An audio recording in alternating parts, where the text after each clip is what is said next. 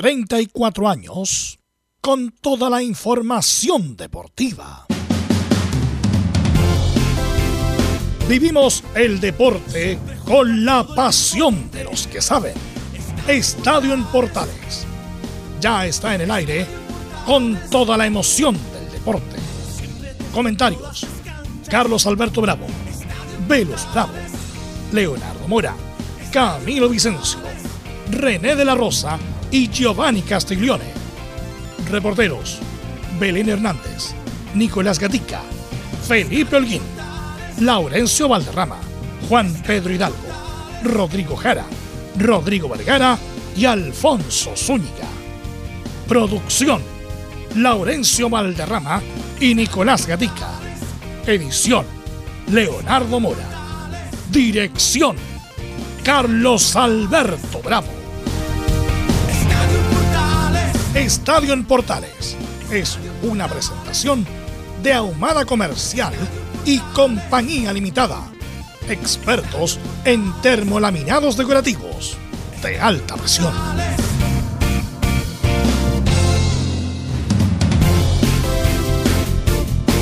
Tardes, ¿cómo les va? 28 de marzo del 2022. Jugando mal y sufriendo, así fue el triunfo de la U 2 a 0 ante la Unión Española. Se abre el debate, ¿ah? ¿Quién debe jugar el clásico en el arco de la U? ¿Campos o Galíndez? Buljubasic, Paulucci está donde está por sus méritos y no por ser mi amigo. Se evaluará cuando corresponda, dice el gerente técnico de Universidad Católica. ¿Será cierto? Lazarte está ahora de dejar el cargo como director técnico de la selección en caso de que Chile no logre seguir avanzando. Y Ben Brereton podría estar en el 11 titular. Vamos de inmediato con ronda de salud. Nicolás Gatica, ¿cómo está el ambiente de Colo Colo? Buenas tardes.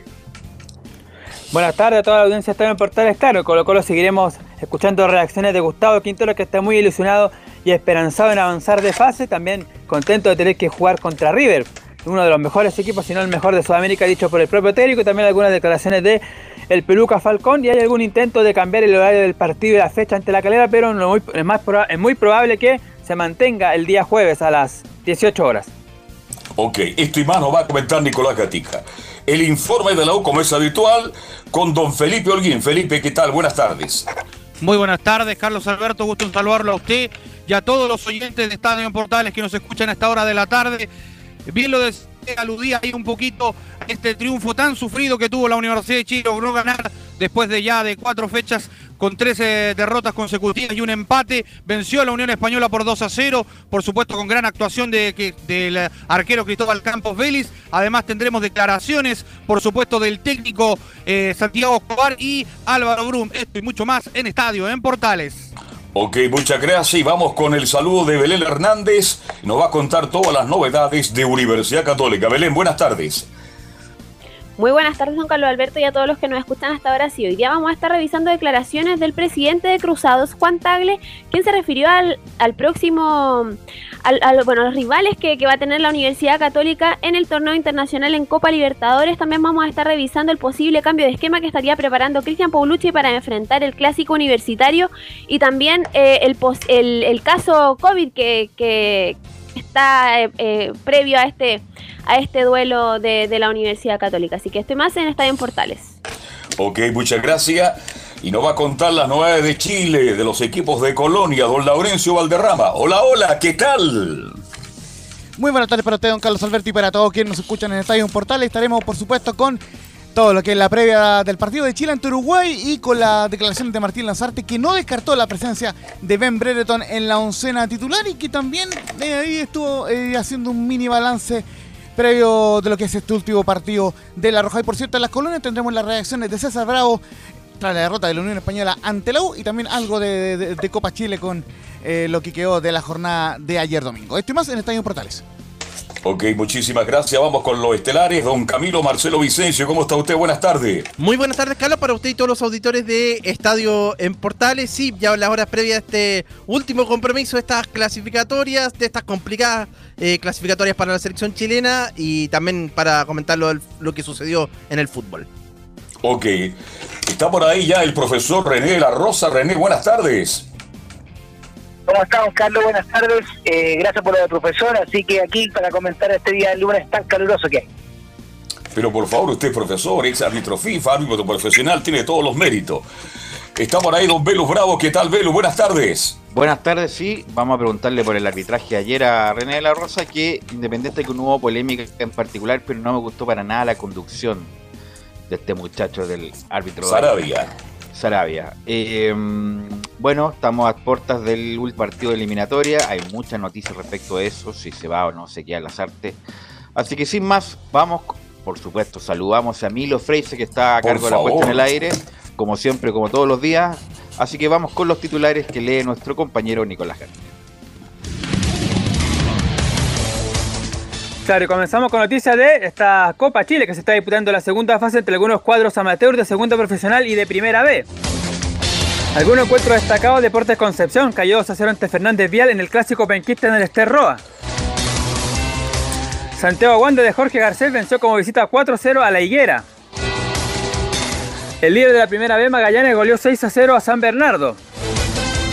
En un partido entre equipos del ascenso, Cobreloa derrotó por 2 a 0 a Deportes Iquique. Algunos resultados sorpresivos, San Antonio Unido eliminó en penales a San Luis de Quillota. Por la misma vía, Independiente de Cauquenes eliminó a Ranger de Talca. Otro resultado inesperado fue la victoria de Ovalle 3 a 2 ante Deportes Copiapó. Para esta jornada destaca el duelo entre Colo Colito y Universidad Concepción en la octava región y del Rodelindo Román de Arturo Vidal que recibe a Melipilla. En por el mundo, Javier Parragueno tuvo un doblete en la semifinal de la Copa del Nordeste de Brasil en el triunfo 3 a 1 sobre el CRB. Con estos tantos, el ex atacante de Colo Colo ya lleva 7 goles en apenas 607 minutos. En la final del torneo estadual, que será de ida y vuelta, jugará ante el Fortaleza de Ángelo Enríquez. Y como ya sabemos, esta semana es clasificatoria rumbo a Qatar y se sumó ayer un nuevo clasificado. Canadá, que clasificó como líder del octogonal final en la CONCACAF tras golear 4-0 a Jamaica. El elenco norteamericano vuelve a una cita mundialista desde México 86, cuando en esa oportunidad perdió los tres partidos. Además, el ex lateral de Colo Colo, Cristian Gutiérrez, si bien estuvo en la banca, ha estado presente en toda la fase final.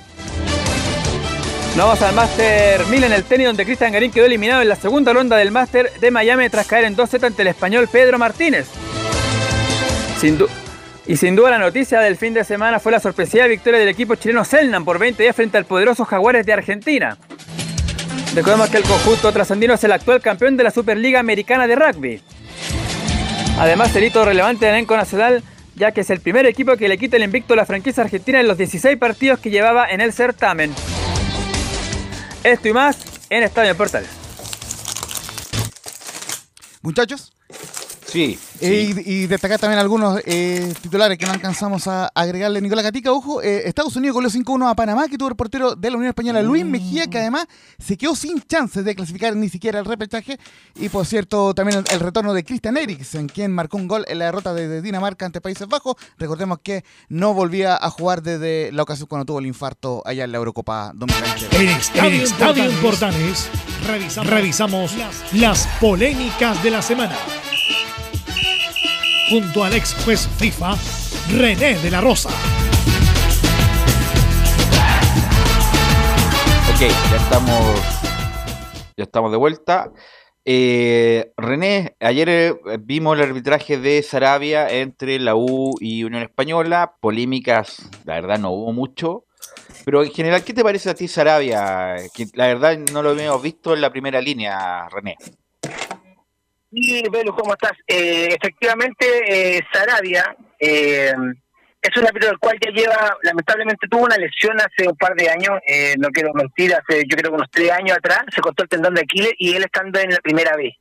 En un partido, desarrollando ese partido, se cortó el tendón de Aquiles, eh, felizmente se pudo recuperar y como premio en el sentido de a su esfuerzo, todo el tema, eh, eh, la comisión de Jorge Osorio, de, perdón, de Enrique Ose lo sube a primera división, el cual ya lleva como tres años o cuatro años ya en primera división.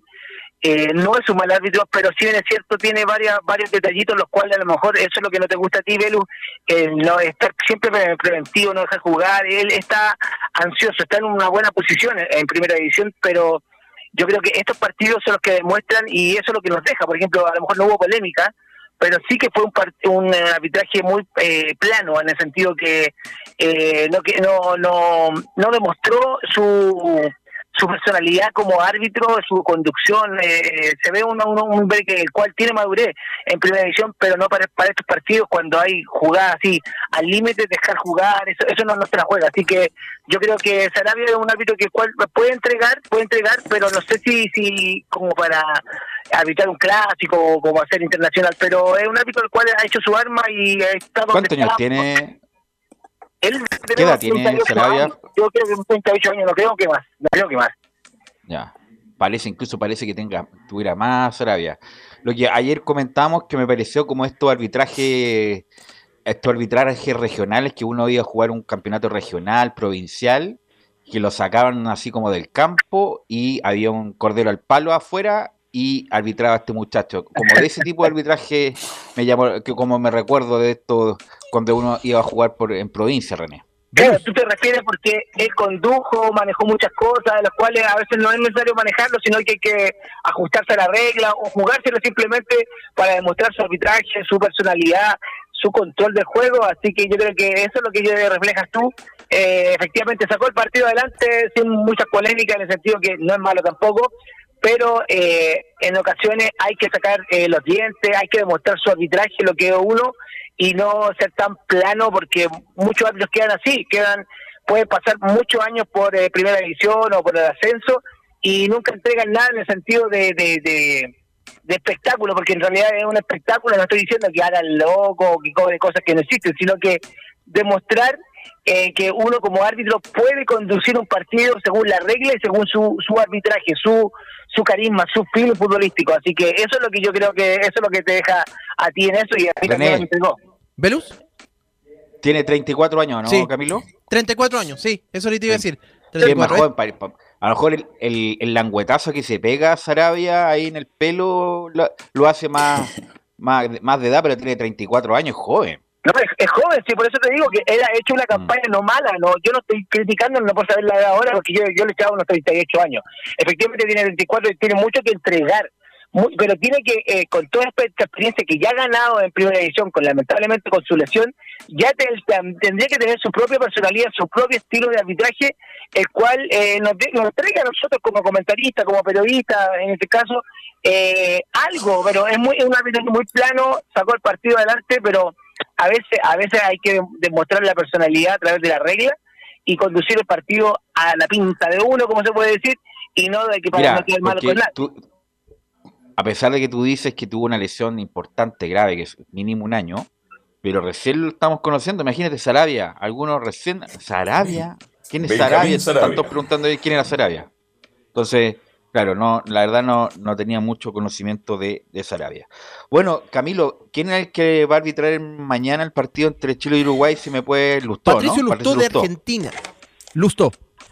Es, el, es de los árbitros René más calificados de argentino con mucha crítica, justamente porque también porque un saca partido, a que en paz descanse a lo Rubén Selman. Eh, ¿Cómo crees que se va a dar con, con Patricio Lustó mañana este partido? Ya el último de las eliminatorias para Chile. Sí, lamentablemente sí, por, por último, el último partido que puede dejar mucho eh, eh, esperanza, puede ser a lo mejor eh, defraudarnos también como selección, pero mañana es un partido difícil, especial. el árbitro sabe también la situación de Chile, el árbitro tiene que estudiar el partido, eh, en- estudiar cómo se desarrolla, porque uno puede ver mil partidos de la selección antes de arbitrarlo y a lo mejor el partido que se va a presentar mañana va a ser totalmente diferente o, o, no igual a ninguno. Así que eh, Lustó es un árbitro con bastante experiencia, no va a tomarlo al azar este partido. Sabe que ha sido eh, cuestionado en, bueno, en su país, en, en varios partidos internacionales, lo cual yo creo que él quiere dejar un, buen reflejo de su arbitraje, pero mañana es un partido difícil para el árbitro, tanto como para Chile. Eh, así que es un bonito desafío, lo que siempre menciono, pero yo creo que va a ser un arbitraje eh, a lo que, que a lo mejor va a haber alguna polémica, pero va, va a salir adelante. Eh, y a diferencia del árbitro que nos dirigió con, con Brasil, que también es argentino, que no me gustó, no, no es que no me haya gustado, sino que me gustó bastante su, su tiene cosas muy buenas por algo internacional, pero también tiene algunas deficiencias las cuales hay que disminuirla, yo creo, y ya no las disminuyó, y ilustró el que viene mañana con nosotros, es un bonito desafío para él, y vamos a ver cómo, cómo está en el campo de juego también con los jugadores. Se fue. Patricio Lustó entonces va a ser el árbitro. eh, bueno, ¿qué, ¿cuál es la más bien la expectativa para mañana, Camilo? ¿Crees que Chile va a clasificar o bueno, va a ser el partido simbólico de despedida? Va a ser el partido simbólico. eh, me la dejó. Sí, un partido, un partido simbólico porque eh, de los otros resultados creo que se va a dar uno. El de Colombia con, con Venezuela. Pero es difícil el de, el de Perú con, con Paraguay en condición de local. Perú con esta opción de clasificar al segundo mundial. Están vueltos Y- locos, Perú. Mm. Exactamente. Sí, sí. A pesar Está, de que. mira, está, mira, está la destitución de Castillo Castillo. quiere renunciar. Está la destitución de Castillo y está hoy está vuelto loco porque si Perú gana, clasifica a Carlos Alberto. Así es. Ahora, este. mm, A ver, Chile gana a Uruguay mañana a lo mejor, pero no le alcanza para ir al mundo. Digamos las cosas antes de, porque la gente dice, pero ¿por qué mienten? Claro, la primera opción la tiene Perú, legítimo. Perú mañana es favorito para pasar al repechaje. La segunda opción la tiene Colombia y en tercer lugar nosotros. En el fondo, ¿qué estoy diciendo con esto? Que las posibilidades de Chile, yo no sé, la vida existen los milagros, pero en esta circunstancia lo veo muy difícil. Yo creo que Chile definitivamente está fuera del Mundial. Lo digo antes de que se juegue el partido.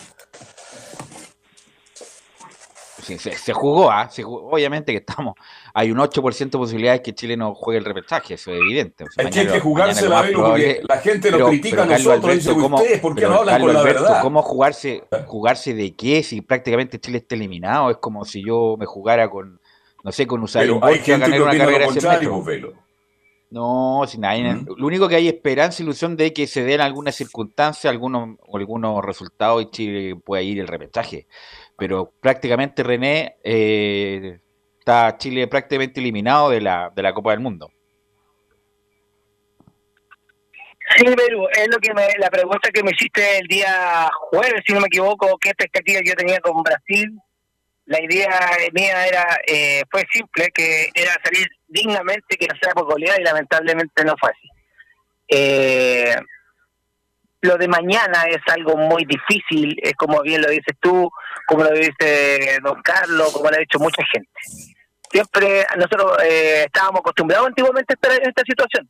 Después cuando ya la selección eh, dio algunos resultados positivos salimos campeones de varias, de, de- bueno, de varias, de la Copa, eh, nos dio esperanza, pero lamentablemente hemos vuelto a nuestra realidad y yo creo que mañana espero lo mejor, lo mejor para Chile, pero eh, yo creo que no, que va a ser, el, como dice Camilo, el partido de despedida de la selección.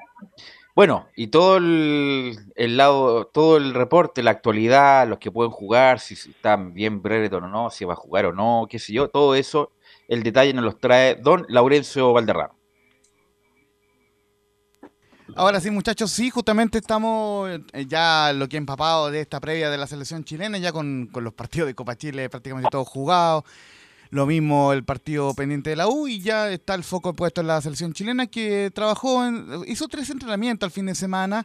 Eh, en ninguno paró equipo. eh, el equipo debería pararlo el día de hoy, eh, Martínez Lazarte, pero por lo menos ya eh, hay una hay una suerte de posible formación titular para el día de mañana, pero con algunos asteriscos que ya lo vamos a ir indicando. Pero por lo menos en las tres jornadas se vio a un Ben Brereton que cada vez está trabajando con más intensidad física, pero hoy día se le va a hacer una última evaluación, porque lógicamente, eh, y, lo reconoció Martín Lazarte en conferencia de prensa por un resguardo físico, por un tema de, precaución, no se le llevó a, a Brasil, me parece una opinión personal que fue la decisión correcta y razonable al respecto, así que en ese sentido eh, están en, el staff de La Roja esperando que y, alentando a que Ben Brereton pueda llegar al día de mañana, quien sí está, con- está muy complicado, Guillermo Maripán, quien tiene una molestia física, no va a ir como titular, va a ir seguramente al banco, pero es de los que está bien complicado Maripán. Por cierto, ya lo, ya lo decíamos el mismo día viernes, en, en los viernes musicales, que lamentablemente Claudio Bravo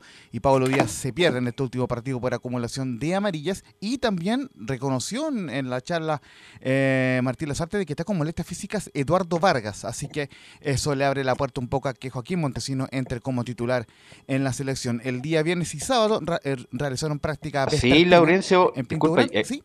He visto todos los equipos y no he visto a Montesino de titular. ¿eh? Tú tienes otro, otra información. Sí, sí, eh, pero, pero, pero bueno, ahí justamente lo, lo, lo podemos ir compartiendo, no hay problema. Y, y el tema es que el día domingo, eh, el día de ayer hicieron práctica, reconocieron el estadio San Carlos de Apoquindo y justamente en esa práctica en, en donde ya se empieza a ver cada vez con más, eh, con más probabilidad la, la chance de que Joaquín Montesino entre como delantero en atención al buen partido que hizo el día eh, el día juego, por lo menos en los segundos 45 minutos que entró. Eh, y lo otro es que Eric Pulgar ya eh, cumplió el tema de la cuarentena, la cumplió anoche a las 23.59 horas, así que ya hoy día está a disposición de la, de la Roja, ya está en el hotel en, en Vitacura concentrado y eh, el día de hoy, en la tarde, debería entrenar como titular y ahí lo va a probar Martín Lazarte para ver em, si puede ser eh, de la partida del día eh, de mañana. No sé si le parece que vamos Oye, la- con la Laurencio, mira, que te interrumpa, se-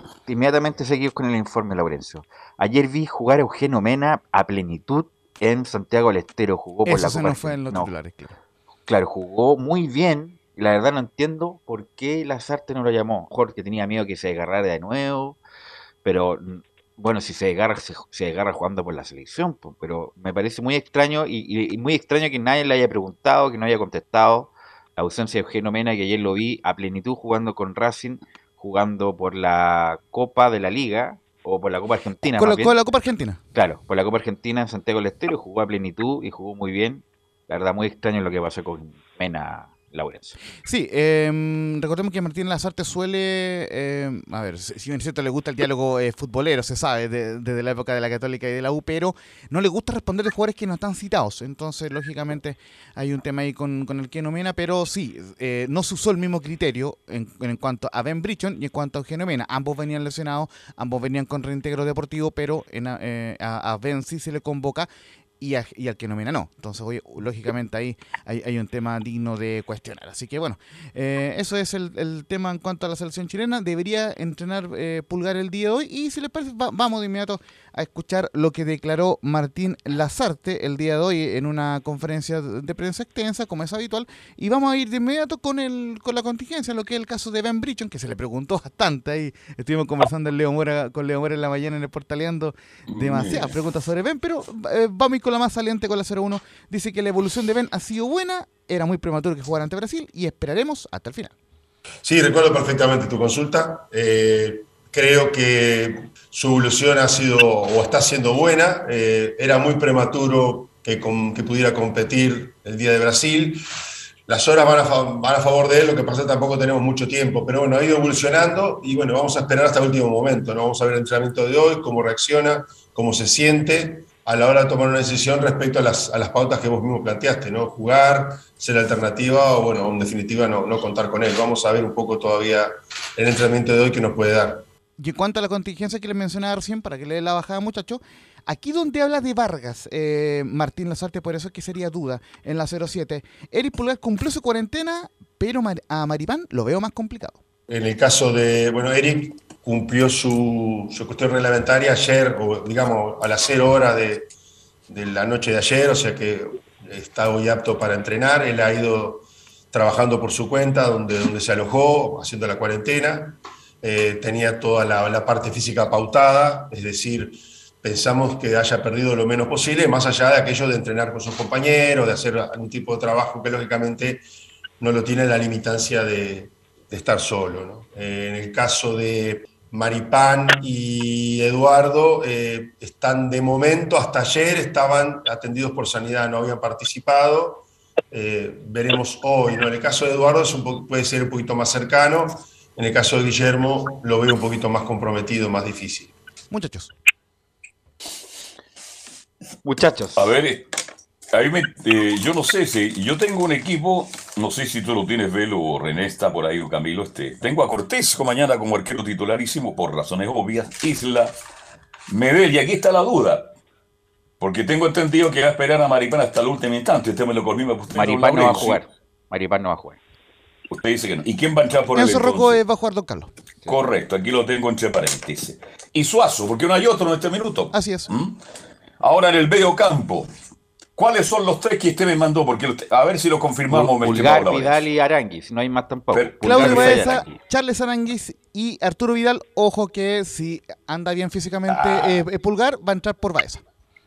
Claro, yo tengo a Baiza como titular. Y arriba Sánchez, ¿no es cierto? Manteniendo a Vargas y Montesino, pero a la expectativa Brereton. Porque si está Brereton, va a ser titular definitivamente mañana. Claro, eh, em, hasta el momento los titulares mañana son Montesinos, Vargas y Alexis, pero está por un lado el tema de que Vargas está con algunas molestias físicas, que lo reconoció en- en la declaración que acabamos de escuchar, y por otro Sí. lado está el tema de que van a intentar hasta último minuto poner a Ben Brereton en ofensiva. En ese escenario estaría jugando Ben y la otra opción sería o, Montes, o Vargas o Montesinos dependiendo de cómo Vargas esté en, en- el tema físico. ¿ya? Entonces son, son variantes que se va a ir eh, manejando eh, Martín Lanzarte y que la va a ir comprobando en la, en la práctica de hoy que va a realizar en la tarde, la última práctica a eso de las 5 de la tarde. René, mira, el Claudio Baez es un, un jugador muy táctico, es muy un jugador muy correcto. Pero obviamente entre las prestaciones de Pulgar, a pesar de que Pulgar el último año ha sido muy malo, tanto en la Fiorentina como en el Galatasaray, Galatasaray Sí. eh, Pulgar te ofrece otras cosas, René. Cabezazo, ofensivo, defensivo, te ofrece tiro libre, te ofrece llegar al arco contrario. Baeza es un hombre muy correcto, pero que juega en su zona. Me imagino que preferías que Pulgar juegue de titular a pesar de que esté un poco lesionado, ¿no? Por supuesto, Velus, eh, lo graficas de verdad eh, muy bien, ya que eh, es, un- es más completo, Pulgar. eh, Es un hombre que el cual es hombre de goles, quitador, y Baeza es un hombre más trabajador, el que el jugador trabajador que va, pero no, no es. eh, hace lo que tiene que hacer nomás, pero no hace nada diferente de lo que hace Pulgar y que es más completo. A eso me refiero y no lo pudiste graficar mejor. Yo creo que Pulgar es el hombre, aunque esté un- lamentablemente un poco lesionado, pero recordemos que es la última opción y hay que jugárselas todas por todas, yo creo.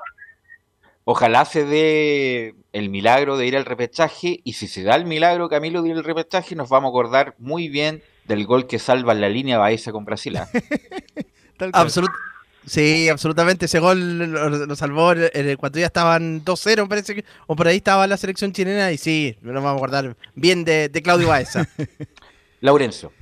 Y bueno, justamente hemos conversado bastante sobre mm, que, ya lo acaban de comentar ustedes, que es muy probable que Chile quede eliminado de, de ir al Mundial. Ojo que no, no quiero mufar muchachos, pero si, si- cuan- cuando, ustedes quieran podemos hablar de qué pasaría si, si Chile juega un repechaje. Pero como lo más probable es que no lo juegue, vamos a enfocarnos en la declaración número 11 de Martín Lazarte, que habla un poco lo que conversábamos la semana pasada. El balance, si bien se hace cuando todo termina, pero aún tengo metido en el empate ante Bolivia. Sí, algo, algo momento- sucedió con en cualquier, el, con, sí, en cualquier con el momento. sistema de... la Porque, porque tenemos acá enfrente el, el Es que rara esa porque ese fue Lazarte. el primer partido de Lazarte, excepto de Sí. eliminatoria con Bo- Bolivia. El segundo partido, El porque segundo. el empate Ya. ante Argentina fue el primero. Ya, y el Yo creo que segundo un balance partido. se hace cuando todo termina, ¿no? O sea, está claro, uno pasa raya y, y plantea cosas. Pero sí para aportar algo, porque lo tengo acá y se lo digo a todo el mundo y se lo dije ese día. ah, yo tengo el partido de Bolivia acá metido, o sea, y ese partido, fíjate en dónde lo depositaría, en qué posibilidad tendríamos hoy, totalmente diferente. Hablo del partido acá que empatamos, donde generamos 14 situaciones de gol y convertimos solo una. Y ellos tuvieron una y fue gol. Y empatamos. Y bueno, el fútbol tiene eso. Comparto, comparto lo que dice Gary, ¿no? Quizá este no, no nos faltó mayor rigor o mayor caudal de puntos a nivel, a nivel este, de local. Recordemos, muchachos, para darle eh, la bajada a la declaración de, de Martín Lazarte, Gary Miguel fue de los pocos autocríticos el día jueves, en la noche, y entre otras cosas eh, decía que Chile perdió muchos puntos de local, el empate ante Colombia, eh, la derrota ante Brasil, el- el- la derrota ante Ecuador, entonces hay varios partidos de local donde Chile perdió puntos, pero el más doloroso lejos fue el empate 1-1 en San Carlos ante Bolivia. Ese partido, era el, por eso preguntaba, era el segundo partido de Lazarte. Sí. Ese empate ya nos dejó eliminados. Independiente de lo que hiciéramos después, obviamente, porque era, el- era como la, la cadencia lógica de puntos de ganar acá Paraguay, ganarle Venezuela, bueno, se empató con Ecuador, pero se, se perdió acá con Ecuador, con Argentina nos fuimos a Calama, hicimos loco y perdimos igual, eh, pero ese empate, insisto, eran dos puntitos que nos tendrían prácticamente en el repechaje y, y en la segunda partido Camilo eh, nos condenó ya al prácticamente la eliminación. ese, es que ese era porque el que estuvo más cerca, por la cantidad de, de ocasiones de gol, porque siempre se se le ha ganado a, a Bolivia. Y fueron tres local. palos, Kabyle, imagínate, tres palos. Exactamente. Y, y el otro que, que uno siente que de repente se pudo haber intentado algo más fue contra Ecuador, ya ese empate, ya, eh, ese empate que Ecuador termina con un hombre menos y Chile ahí podría haber arrejado algo más, pero, pero en realidad los tres puntos eran los de, de Bolivia. No, yo recuerdo, no sé si estaba allá, estaba Rueda parece, lo que pasó ¿Cuál? con Chile-Uruguay. Chile jugó bien contra Uruguay y no le cobraron un penal legítimo. Estaba Rueda. Y Chile Carlos. ganaba ese partido. Chile ganaba ese partido. No sé si está René de la Rosa, porque se- después de todo lo que pasó con Perú el fin de semana, ¿cómo le robaron ese penal a Chile? Y Chile se ponía arriba y a lo mejor estábamos hablando otra cosa en este minuto. Sí, efectivamente, don Carlos. Bueno, eh, lamentablemente ahí nos tocó eh, en, en desmedro al rendimiento de la selección. Ese partido hubiese cambiado, muchas cosas hubiesen cambiado eh, en la selección, pero eh, créeme que no, no pasó inadvertido ese penal. ¿ah? También el árbitro en esa ocasión también eh, tuvo eh, bastante crítica de parte de, no de la prensa, sino que la parte interna del arbitraje, así que también no lo pasó muy bien y era un penal claro, pero eso es lo que es eh, en, en cuestión el, el cuestionamiento de la redundancia, con cuál, con cuál es el, el- la... Eh, disculpa, ¿cuál, el, el problema ma- más, más grave en mi criterio, y podrán compartir acá o no Velos y los muchachos, es que no solamente no nos cobran ese penal, o sea, no pasa por el arbitraje que, que hemos fuera eh, del Mundial, pero no, no solamente aquí no nos cobra ese penal, sino que además después eh, nos cobra ese penal bien raro eh, con Moreno Martins ante Bolivia, que fue el, el famoso empate 1-1 en, en San Carlos. No, pero fue penal ese, fue penal. Ese fue penal. Estamos hablando de lo de Coate, que fue un penal clarísimo a favor Sí. de Chile. No, pero independ- y mira, Chile quedaba en independiente- ventaja. Independiente de los errores arbitrales, sobre todo al principio, aquí el único responsable de la selección chilena de haber jugado tan mal y dio tantos puntos. Yo no recuerdo ningún partido, eh, yo creo que el partido con Paraguay habrá sido de buen fútbol, unos minutos, pero el resto, la verdad, todo forzado, todo que costaba. el Chile ante todo- Bolivia eh, también Velos fue, fue, de muy, fue Sí, un muy t- buen partido. el sí, el Chile con Bolivia, pero mira, tenemos que ir como sacando de descubriendo qué partidos fueron los, buenos de Chile, pero fueron muy pocos, muy pocos mo- momentos buenos de Chile y bueno, estamos estamos estamos estamos, como estamos justamente por lo mismo, por no no haber tenido una buena eliminatoria, por no haber sido competitivo, por no haber jugado bien, por no haber planificado bien y bueno, ya el punto que ya dijimos que todo empezó mal con, con la elección del primer entrenador, eh, Laurenzo. Claro, y vamos a ir con una más de, de Martín Lazarte, quien se refirió a Uruguay, su país natal, en la número 10, dice que Uruguay clasificó y ganó los últimos tres partidos en el análisis del rival. En la número 10 de Martín Lazarte.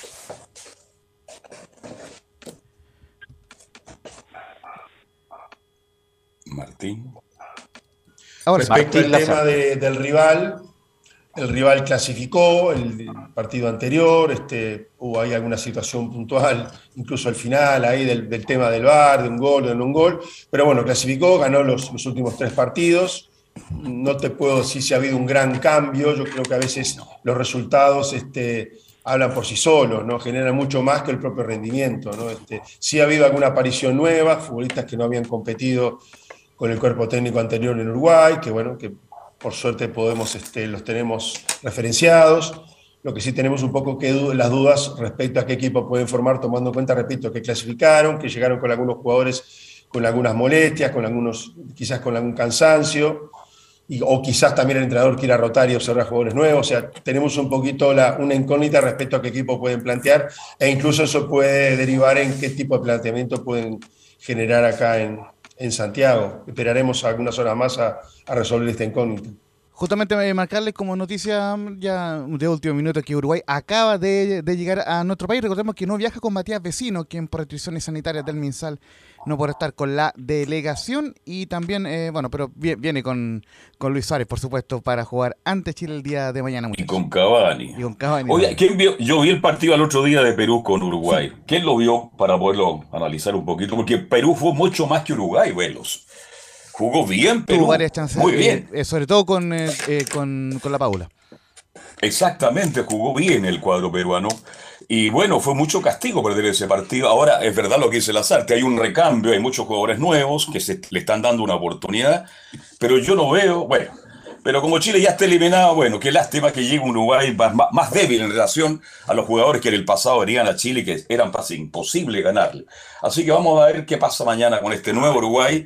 Imposible. Y vamos no, a ver qué pasa con Chile. ¿ah? Uruguay de local, Chile siempre ha sido competitivo. Chile, sí, ¿no? no estoy de acuerdo, pero le ha costado.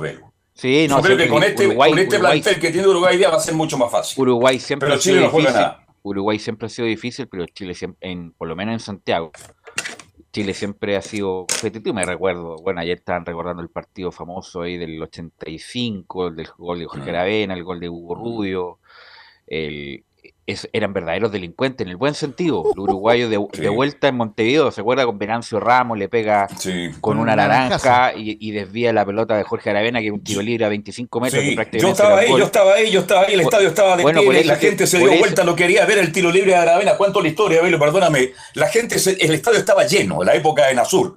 Pedrito Morales, gran era el técnico de la selección. Y todo, cuando se produce ese tiro libre en el arco norte del centenario, la gente, que eran 60.000 uruguayos, se dieron todos vuelta para no mirar la acción. Y ahí, muy bien, dices tú, cuando Ramos le lanza eso y la pelota se va desviado, si no, a lo mejor cambiaba la historia también. ¿Mm?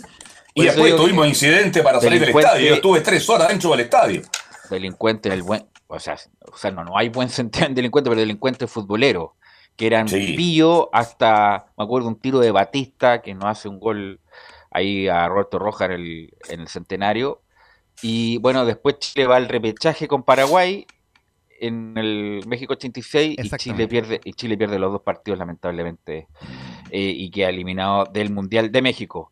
Bueno, eh, Laurencio, el equipo antes de la pausa. Sí, no, y, y, y un poco para, eh, para no dejar eh, abierto el paréntesis sobre Uruguay, bueno, eh, mañana le repasaremos todos los partidos con Uruguay, pero la última derrota fue el 24 de abril de 2001, en el famoso autogol de, de, de Italo Díaz, el papá de Paulo, y, y, y, el Nico Díaz, fue Chile 0, Uruguay 1 en, en, esa ocasión, rumbo a la tristemente célebre eliminatoria del, del, Mundial 2002 y posteriormente fue empate 1 a 1 en la era Olmo, empate 0 a 0 en la, en la era Bielsa, el triunfo recordado al 2 a 0 en la era San Paoli con el gol de Paredes y eh, por cierto el 3 a 1 con la enorme actuación, pocas veces le he visto una actuación tan brillante a Alexis Sánchez en clasificatoria, el 3 a 1 ante Uruguay, que lamentablemente no sirvió para ir al, al, Mundial, pero Chile en general ha sido competitivo y le ha ganado a Uruguay de local. Y recordar no más atrás por Laurencio el 97, centro y por supuesto, el, de Víctor Hugo Castañeda anticipo de Marcelo Sala a, a Ciboldi, me parece que era el arquero. Sí, gol, golazo de Marcelo Sala que lo celebra en el lado sur, como olvidarlo. Bueno, el equipo para que lo, sí. lo comente René de la Rosa. Sí, justamente la más probable formación del equipo chileno será con Brian Cortés en portería. Recordemos que vuelve eh, a ser portero eh, titular tan como ante Colombia y ante Bolivia. La última línea, Mauricio Isla, Enzo Rocco, Gary Medel y Gabriel Suazo. En el mediocampo, Claudio Baeza, Charlie Aranguis y Arturo Vidal. Y en la delantera, Joaquín Montesinos, Eduardo Vargas y Alexis Sánchez con el asterisco de que podrían entrar Pulgar por Baeza y Ben Brichon en la ofensiva por Montesinos o Vargas.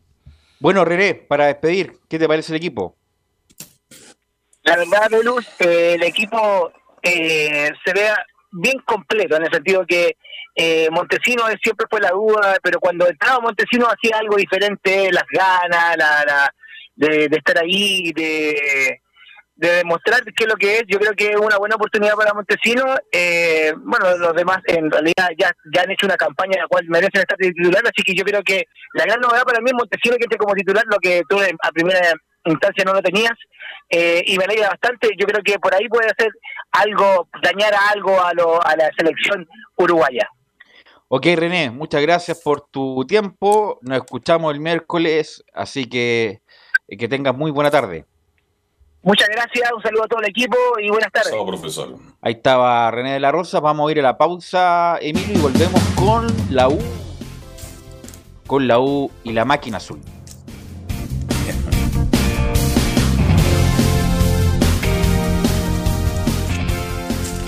Radio Portales le indica la hora.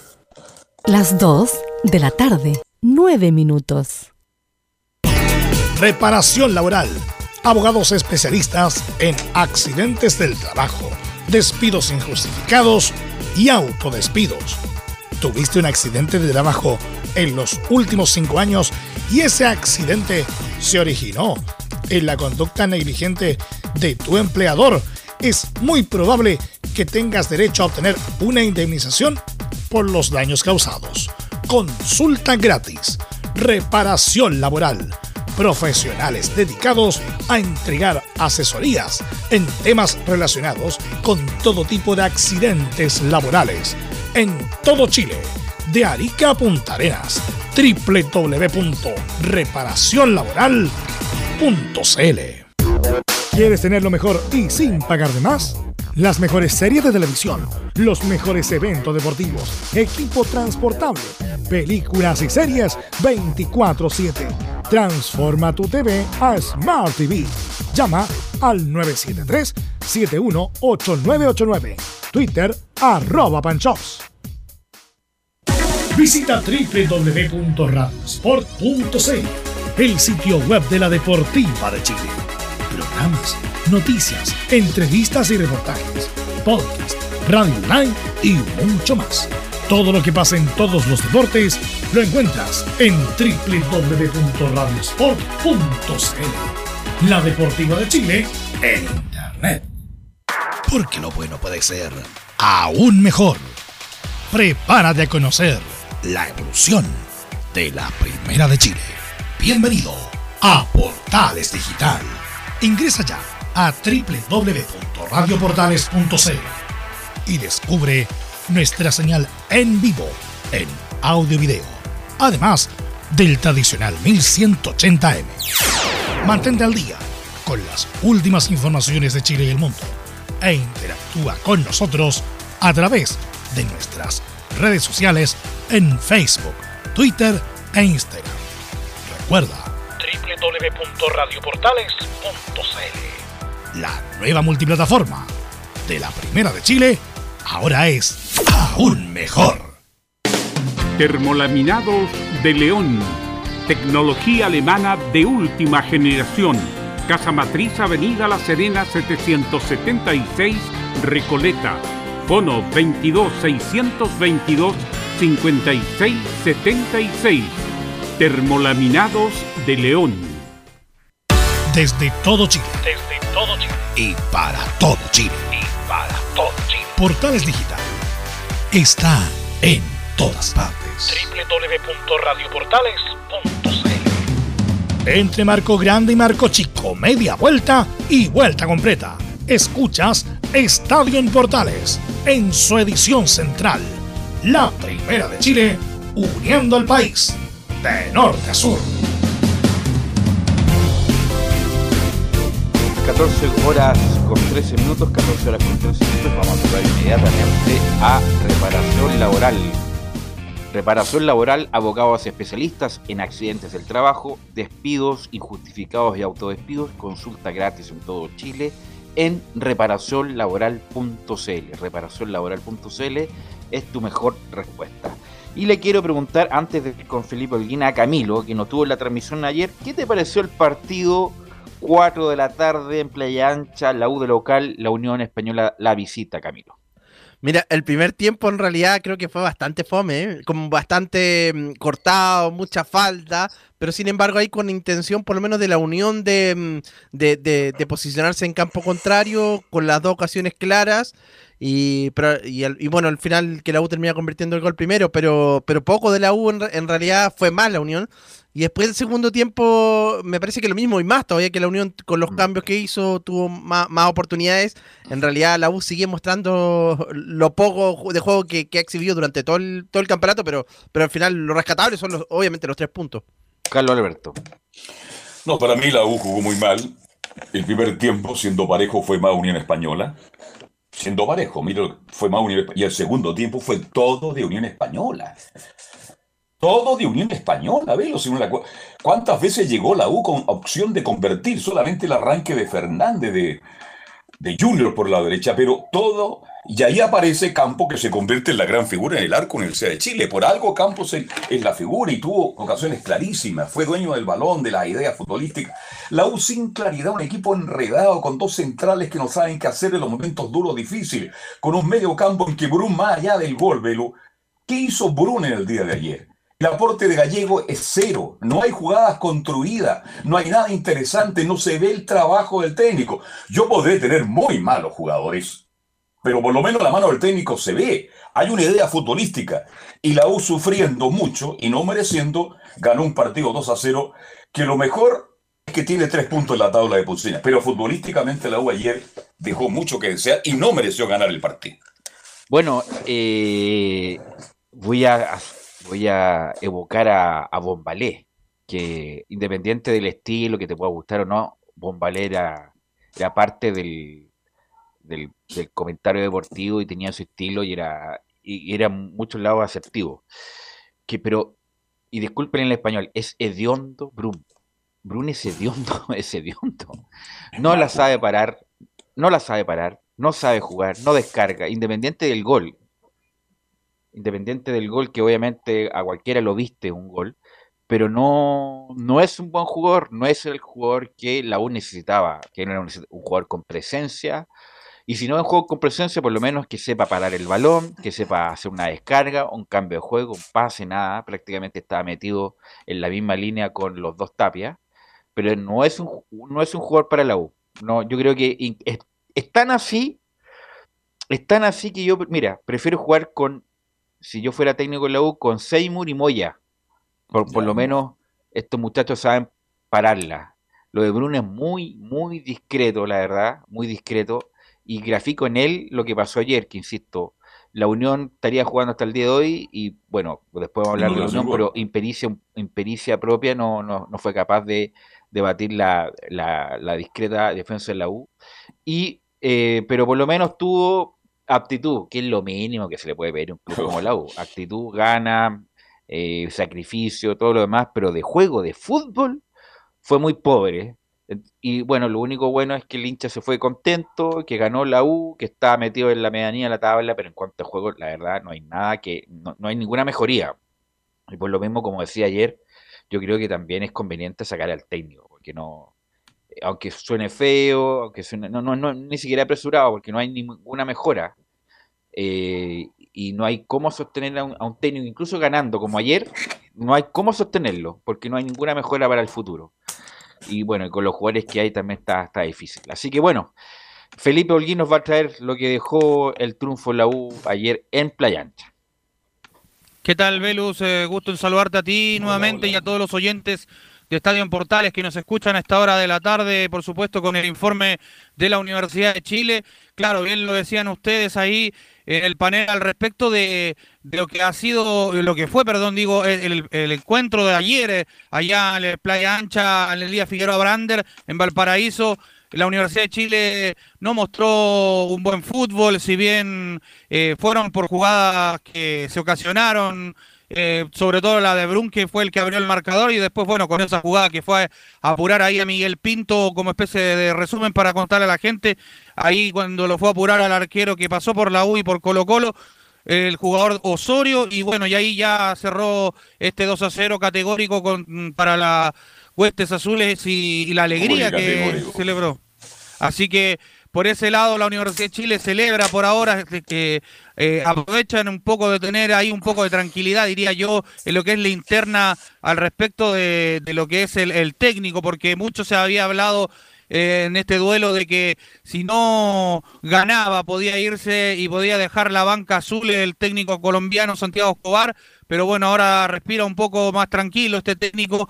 Y al respecto de esto y, de todo lo que ha ocurrido también y de las grandes actuaciones individuales, en lo colectivo que mostró la U ayer, porque fueron varios los puntos eh, que sacaron ahí en, lo personal algunos jugadores, sobre todo el arquero, eh, que es eh, Cristóbal Campos Vélez, que, que viene, hizo un muy buen papel en lo personal.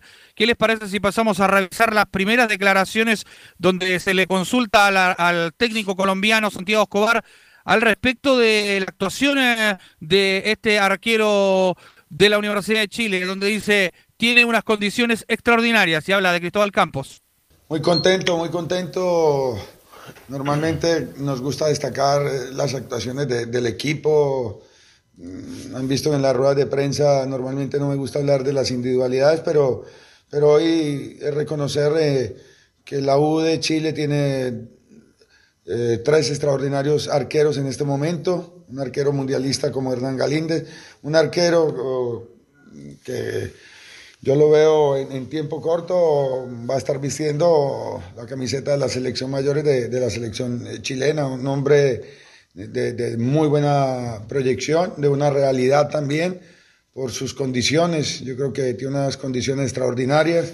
Y, y acá el que más gana es el equipo, por tener dos arqueros que eh, al tener una, una competencia eh, de- del uno al otro los hace mejores.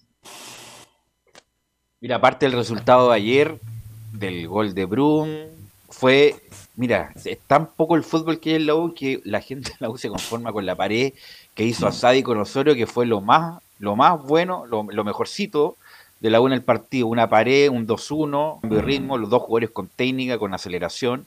Osorio, muy buen jugador, me encanta Osorio zurdo, con pierna larga, que no solamente te puede habilitar, sino que él mismo encara. Eh, esa jugada de fútbol fue lo más eh, lo más cercano a, a jugar bien el fútbol. Bueno, no sé si viste el partido, Camilo, estos dos muchachos de menos de 20 años. Sí, lo vi, justo estaba pensando en, en eso, lo- por lo menos ahí tiene la U, porque hace un tiempo no se hablaba de, se hablaba que no había mucho en la cantera, y ahora sí, pues, están estos dos jugadores que entran y, y de inmediato muestran algo, de- algo de fútbol absolutamente, lo de Osorio, la, presión también ahí que fue ejercer en el último minuto, ¿no? Ahí tiene para, para la U, pero claro, hay que llevarlos de, de a poco que se vayan acoplando al equipo. A mí me gustó mucho verlo Cristóbal Muñoz. Creo que ese jugador es Ah, joven, sí, el 20 nueve, años. sí. Me encantó Muñoz cómo se mueve, cómo va arriba a buscar el cabezazo, cómo se engancha un poco. Tiene fútbol, entonces me parece un jugador interesante. Ojalá Dios quiera que aparezca un jugador de las divisiones menores después de tanto tiempo con reales condiciones. Y creo que Muñoz las tiene en este minuto. No, y este muchacho Campos, que yo creo que es cosa de tiempo nomás que sea el, el arquero titular de la U en algún momento. Eh, la U debe tener siempre dos arqueros competitivos. Tiene un arquero mundialista, como lo dice él, pero bueno, depende. Yo creo que tarde o temprano Campos va a ser el titular en la U, Felipe. Sí, también sumarle a Pedro Garrido también, que este jugador también fue llamado a la selección sub-20 y también es otro de los jugadores que viene de más de atrás de Cristóbal Campos Vélez, que siempre está ahí en la sub-21 con eh, el huevo Esteban Valencia a cargo. Y al respecto de esto también, eh, también se le consultó sobre ese análisis que hace siempre Santiago Escobar eh, tras el partido. Pasemos a revisar la segunda declaración donde dice, me gustó mucho el orden del equipo. Me gustó, en el primer tiempo me gustó mucho el orden de- del equipo, el recuperar esas líneas cortas, el ser un equipo que, que- nunca se, se alargó en esa primera etapa, un equipo con, con disciplina táctica, donde cada uno sabía su, su función, sabiendo que, que al frente teníamos un equipo con buen manejo de, de balón, que pensamos eh, que desde el inicio nos iban a presionar alto, pero ellos eligieron eh, esperarnos en un bloque medio, nos dieron la, la salida y me gustó que el equipo se, se animó a, a intentar jugando de- jugar desde atrás, con portero, con los centrales, con, con Álvaro, con Luis Felipe, con el mismo Irra. Eh, hubo momentos donde eh, se intentó y se pudo hacer y hubo momentos donde de pronto no encontramos ese hombre libre Ahí estaban las declaraciones de Santiago Escobar, ve los muchachos. Oye, jugó extraordinario la U. Cuando uno escucha a Escobar, entonces de haber ganado 5-0. ¿ah? Jugó espectacular la U. Pues la gente se vino muy feliz de Valparaíso porque la U encontró una línea futbolística. Yo difiero absolutamente de, don Santiago Escobar. Bueno, no solamente, que no solamente fue bajo lo de Bruno, fue bajo lo de Gallegos. Ya, ¿cuánto? Es horrible lo de El quinto partido de ser de Gallego, la verdad no. Ya, porque si eres lento, por lo menos si eres lento, puedes tener buena técnica. Mm. Pero ni eso está mostrando Gallego. Por ejemplo, lento es Castro, pero tiene buena técnica, tiene buenos centros y sale bien desde atrás. El tipo le cuesta cuando le pusieron a este muchacho, se, se me olvida el 7 que apareció en Piñeiro. Piñeiro, Piñeiro, tuvo problemas y Castro, tuvo problemas porque no es rápido, no, no, no tiene aceleración. El- a lo mejor el muchacho jugaría un poco mejor, un poco más adelante, a lo mejor de, de- de contención, o volante por izquierda también podría ser. Pero muy, muy pobre lo de Gallego, eh, lo de Jason Vargas también es muy pobre, un hombre que Uh. tiene que hacer, está llamado a sacar diferencia, diferencia, a, a- a poner el fútbol, la- el equilibrio, nada. Lo de Palacio yo creo que hace un trabajo interesante de, de, de, de molestar a los centrales. Se la, él se la arregla solo. Ayer se la arregló un- una vez el primer tiempo y otra vez el segundo tiempo para, para llegar al gol. Ya, ya, ya dijimos lo de Muñoz. Lo Andía mejoró un poquito ayer. Los dos centrales, la verdad, es como rezarle rezarle a Santa Teresa, más o menos, que, que bien. Así que es muy pobre. lo- La U está en la, en la cuerda floja jugando y en cualquier momento puede venir otro papelón Camilo como el que pasó con Colo Colo. Y puede pasar perfectamente este en San Carlos de Apoquindo. Sí, el otro que también me quedé pensando en lo del el, ex Unión Española, el, el mediocampista eh, Israel. Israel también. Israel también- Poblete. Sí, Israel pero, Poblete. pero no fue tan, fue decente en atención al resto, diría yo. Sí, sí, sí. Va como de repente muy eh, cerca a la. Comete mucha falta de repente también por ahí, pero bueno.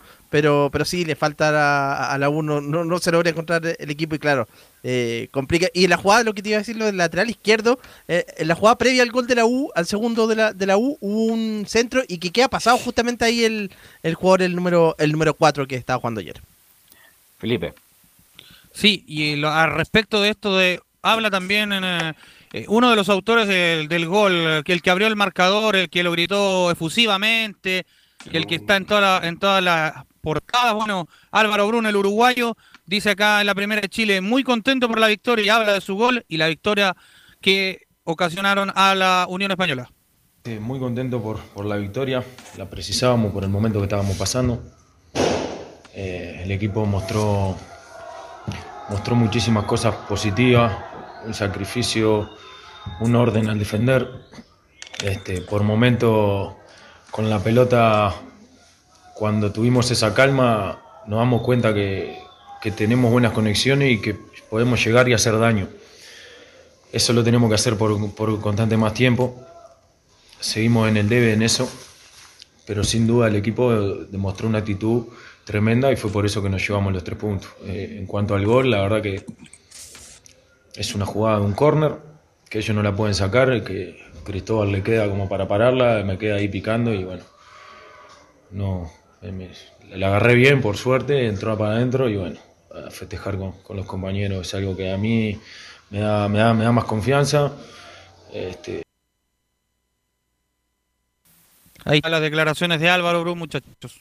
¿Cómo lo gritó el gol? ah? Se fue a la barra, la bullanguera bulliciosa y lo gritó bien por él, por la sangre charrúa, pero futbolísticamente, fuera del gol Velo, yo por lo menos no le vi mucho ayer. Oye, pero es cosa de ver, mira, un video, uno ya, bueno, el hecho de correr, de parar, de tener una postura de juego, ya sabes si juega o no juega, la verdad, que se equivocaron muy feo con Bruna, muy feo, no era el indicado, incluso yo creo que de la liga local, este muchacho Claudio Sepúlveda juega más que Bruno, el de Huachipato, qué decir de Agustín Faría, juega mil veces más. Dice, claro. Eh, y se equivocaron medio a medio con Bruno. Insisto, independiente que él le ponga empeño, le ponga ganas, pero es que no es más que eso. A eso me quiero decir que no, no es un jugador para, para la U. Bueno, ¿qué es lo que le va quedando para la U? El clásico, ¿no? El fin de semana, Felipe. Así es, le queda el clásico con la Católica, por supuesto, que va a ser transmisión de estadio en Portales. Y después ya tiene un viaje a Coquimbo. Juega allá contra el equipo Pirata. Ese sería el día domingo también. ¿Domingo cuándo? Domingo de. Domingo de- 10 del 04 10. Ok. de abril. Gracias, Felipe. Vamos a estar atentos ahora. Semana después, de- obviamente, después de lo que pase con la selección, va a ser el tema prioritario, obviamente, el clásico universitario entre la Católica, el local, y la U, la visita, el sábado a las 18 horas. Vamos a la pausa, Emilio, y volvemos con Colo Colo, con la Católica y con las Colonias.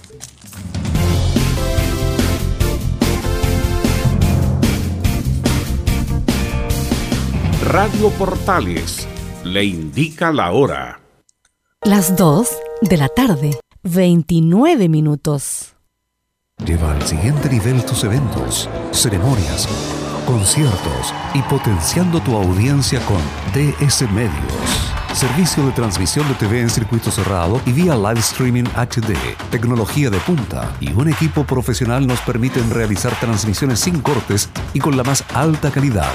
Cotiza ya ingresando a www.dsmedios.cl. Visita www.radiosport.cl, el sitio web de la Deportiva de Chile. Programas, noticias, entrevistas y reportajes, podcast, radio online y mucho más. Todo lo que pasa en todos los deportes lo encuentras en www.radiosport.cl. La Deportiva de Chile en Internet. Comercial IAC y Compañía Limitada. La mejor calidad mundial en laminados decorativos. Comercial IAC y Compañía Limitada es Pertec en Chile. San Ignacio 1010. Santa Rosa 1779, Avenida Mata 446 y Portugal 501. Comercial IAC y Compañía Limitada es Pertec en Chile.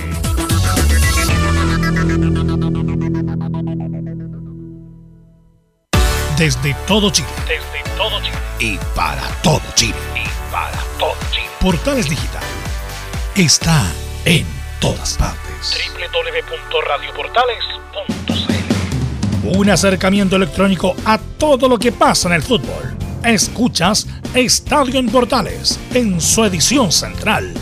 La primera de Chile, uniendo al país de norte a sur.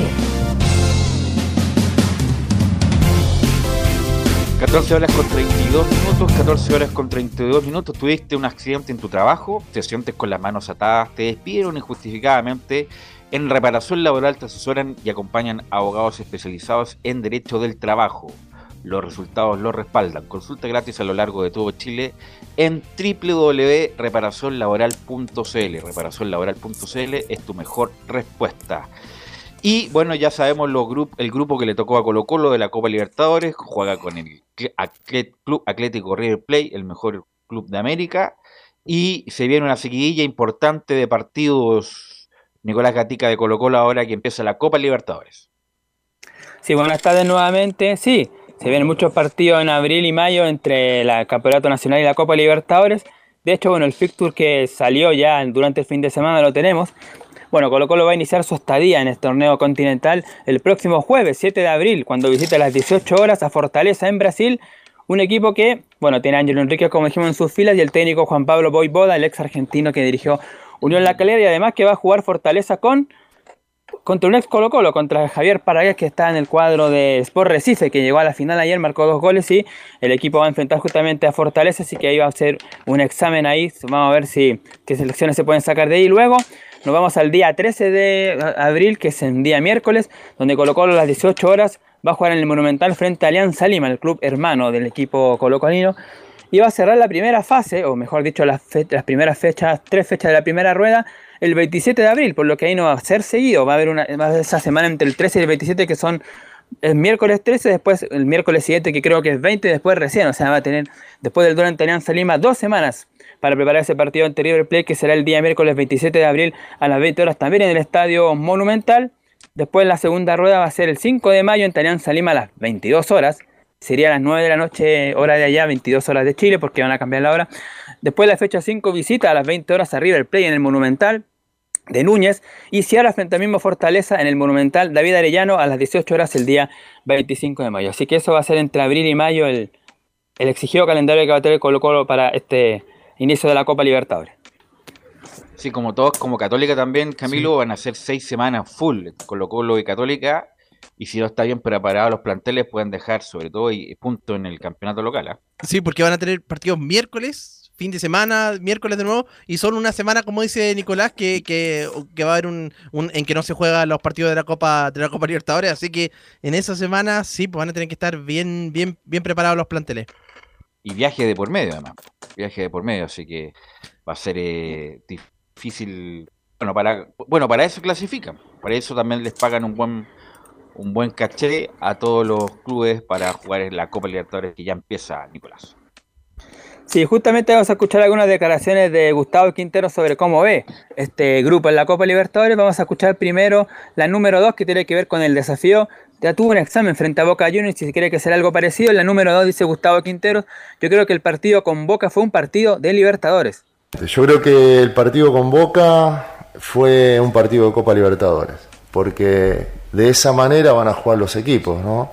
Mucha presión, mucho roce físico, mucha, digamos, fortaleza física y futbolística también, que tenemos que empezar a contrarrestar, que tenemos que empezar a, a conocer, y lo hemos hecho en la pretemporada. Entonces a nosotros nos sirvió, nos sirvió mucho, sabemos la clase de partidos que vamos a enfrentar, así que eh, por lo menos hicimos una pretemporada muy positiva que, nos dio ese conocimiento, digamos, de, de, saber que jugar contra Boca, contra River, contra Flamengo, contra eh, Palmeiras, contra el equipo que sea, esos grandes que son siempre candidatos, eh, te van a exigir desde lo futbolístico al 100% y desde lo físico también, pues son jugadores que, que, juegan al 100, que nunca bajan los brazos, que siempre están eh, al máximo de su nivel. Claro, eh, uno vio el partido ese de Colo Colo con Boca en el verano y si bien es cierto estaba más relajado por el tema de, los planteles y todo eso, y además Boca le faltaban titulares, o sea, imagínense, si Boca con un equipo B le ganó a Colo Colo de buena manera, un equipo titularísimo A como River Plate con buenos jugadores, sobre todo de mitad de cancha para arriba, como Julián Álvarez, desequilibrante, el colombiano Quintero y muchas otras figuras que tiene, por supuesto que ese va a ser un desafío importante y tiene que estar de la mejor manera eh, preparada.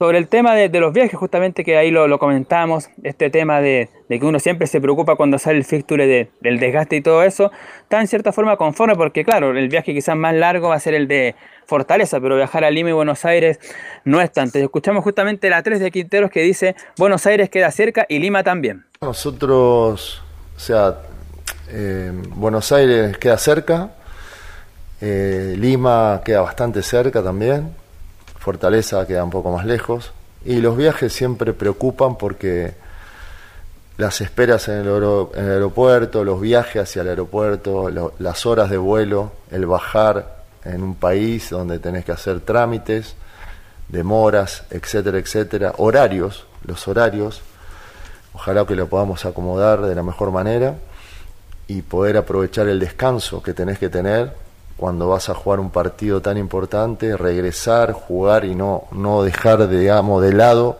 en ningún momento ninguna de las competencias que vamos a, en las cuales vamos a participar así que a recuperarte pronto. Así que yo creo que fue bastante bueno el tema de, de los viajes que no van a ser tan, tan largos, así que prepararnos. No queda otra, pues prepararse justamente para llegar de la mejor manera. Prepararse para. Eh, le, le pregunto al panel, tanto Católica y Colo Colo tiene que ir por el segundo lugar, pues eso está claro, ¿no?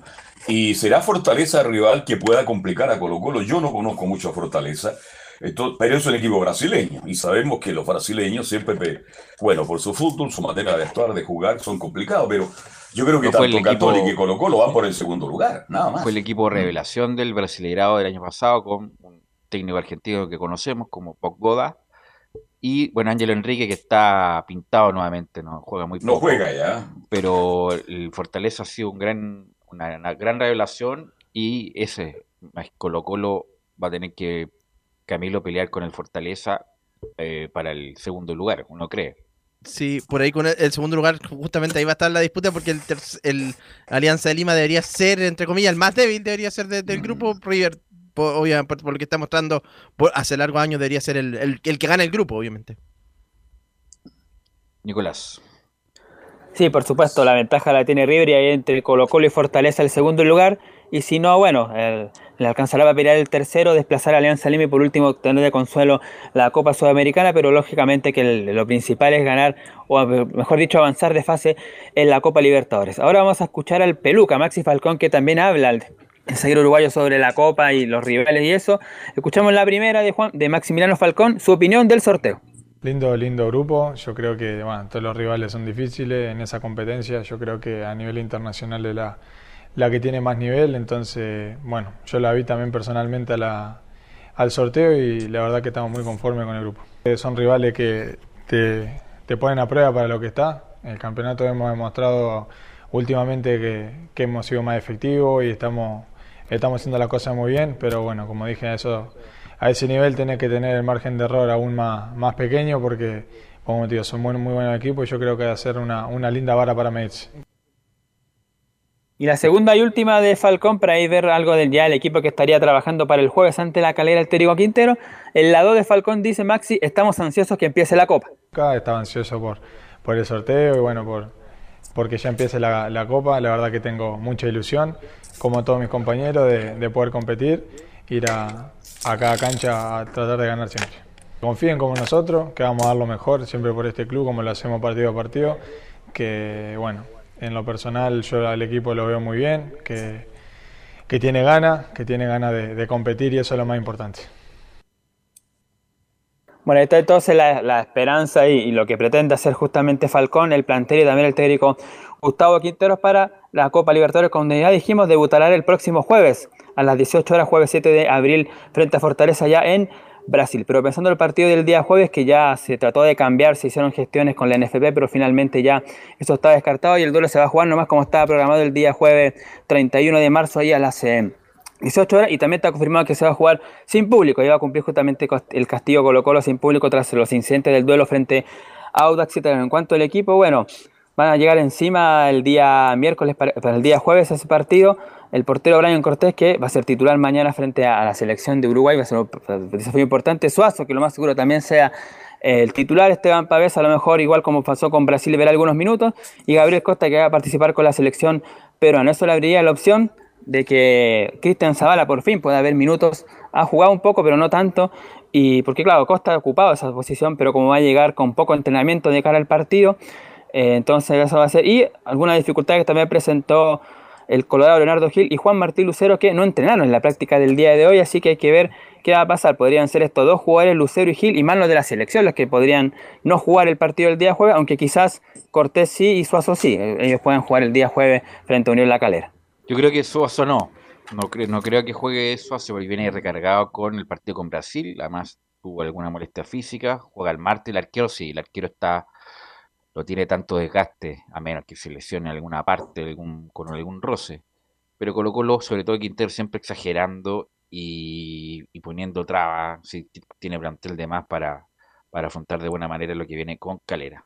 Bueno, gracias Nicolás. Mañana seguimos entonces. Sí, ahí podríamos revisar ya el posible 11 que trabajaría para el día jueves frente a la calera. A ver.